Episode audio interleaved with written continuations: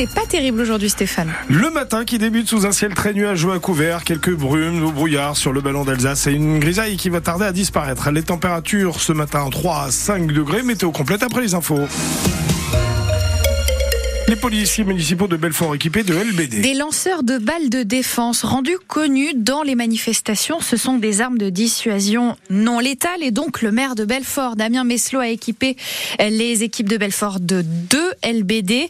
Emeline Bonavent, leur utilisation sera très encadrée. Pour être autorisés à se servir des lanceurs de balles de défense, tous les policiers municipaux de Belfort doivent suivre des cours.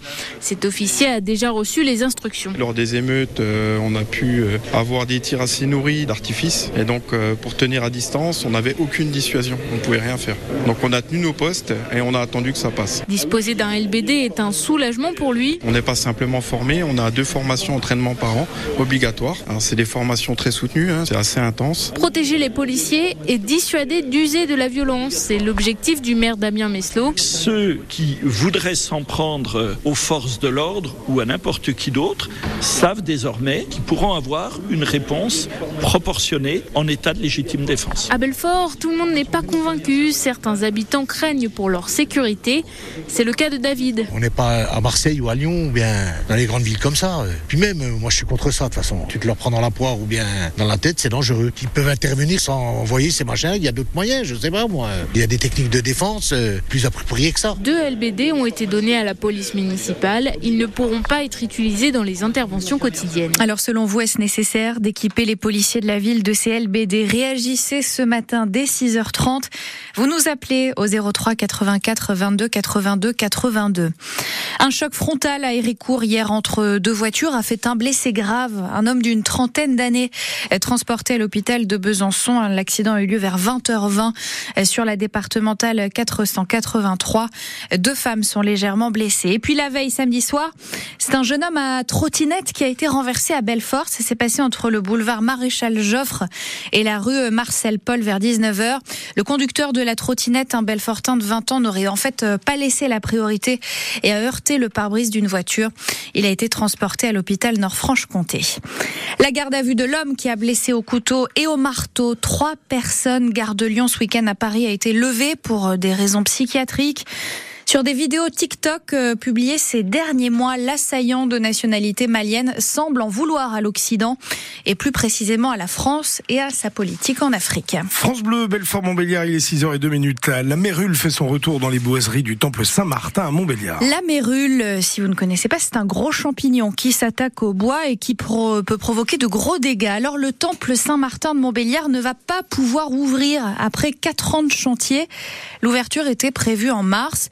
C'est pourtant l'année de Montbéliard, capitale de la culture. Alors c'est une sacrée mauvaise nouvelle pour toute la communauté protestante, Christophe Beck. La découverte remonte à l'automne dernier, alors qu'on pensait approcher doucement de la fin de ce chantier colossal. Une espèce de douate blanche. Et on ne s'est pas posé la question longtemps. On s'est dit d'emblée, c'est la mérule. Cette mérule qui ronge les boiseries du temple avait été traitée dix ans plus tôt, mais ça n'a pas suffi. Il faut donc engager un nouveau traitement coûteux. Christiane Becker, la présidente de la communauté protestante de Montbéliard. Dans un premier temps, c'était 70 000. Se sont rajoutés d'autres choses, euh, 88 000. 88 000 euros de supplément, au moins, sur un budget qui n'est même pas encore bouclé. On est parti de 3 millions 2 quand même.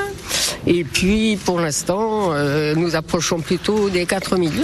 Hein. À l'heure actuelle, on est à 4 millions 4 et on espère euh, diminuer un peu. Hugues Girardet, le pasteur de Montbéliard. Parce qu'on est en train de redéfinir le projet là pour le, le chauffage et ce qui limiterait les coûts des, des fouilles? Ça fera trois ans de chantier euh, au final, deux ans et demi là. Côté rénovation du décor originel du temple, le résultat est éclatant. Laetitia Mancuso, coordinatrice pour la société Arcoa. Et là on arrive euh, quasiment sur la dernière étape, donc la étape de réintégration picturale. Mais avec cette mérule, la réouverture du temple Saint-Martin est repoussée à début 2025. Et il y a une cagnotte en ligne pour le temple Saint-Martin sur le site internet de la Fondation du patrimoine. France Bleu, Belfort-Montbéliard, 6h04 en foot, J-1 pour le grand défi du FCSM. Demain soir, le stade Bonal sera plein à craquer pour le huitième de finale de Coupe de France contre Rennes. 20 000 spectateurs chauds bouillants et un grand moment de sport que vous allez vivre sur France Bleu Belfort-Montbéliard grâce aux commentaires d'Hervé Blanchard ou alors en tribune comme Florian de Meureux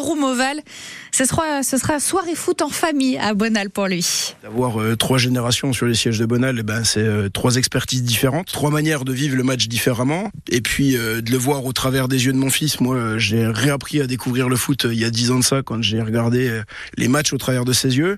Et puis là, d'emmener ma femme qui n'est pas du tout football emmener ma petite fille, euh, pareil, alors qui saute dans tous les sens, qui vit le match euh, différemment de moi, mais euh, et puis de faire redécouvrir ces moments d'émotion avec ma mère, bah oui, c'est c'est ça en fait le foot en famille, c'est de regarder le, match différemment, de faire profiter de ce qui moi me sort du quotidien. C'est ça qui rapproche. Après voilà, le FC Sochaux cristallise ces moments d'émotion et ce moment de famille avec en plus sur cette période donnée une saveur particulière. Sochaux-Rennes, coup d'envoi 20h45, avant match dès 19h pour une émission spéciale sur le Parvis Nord, mais on se met dans l'ambiance déjà ce soir dans 100% FCSM sur France Bleu. Débrief aussi de ce match nul de partout vendredi face au Red Star, le leader de National. Enfin, en judo, à six mois des Jeux Olympiques, la superstar française Teddy Riner a remporté hier ce qui est considéré juste comme le plus grand tournoi du monde, le Grand Slam de Paris.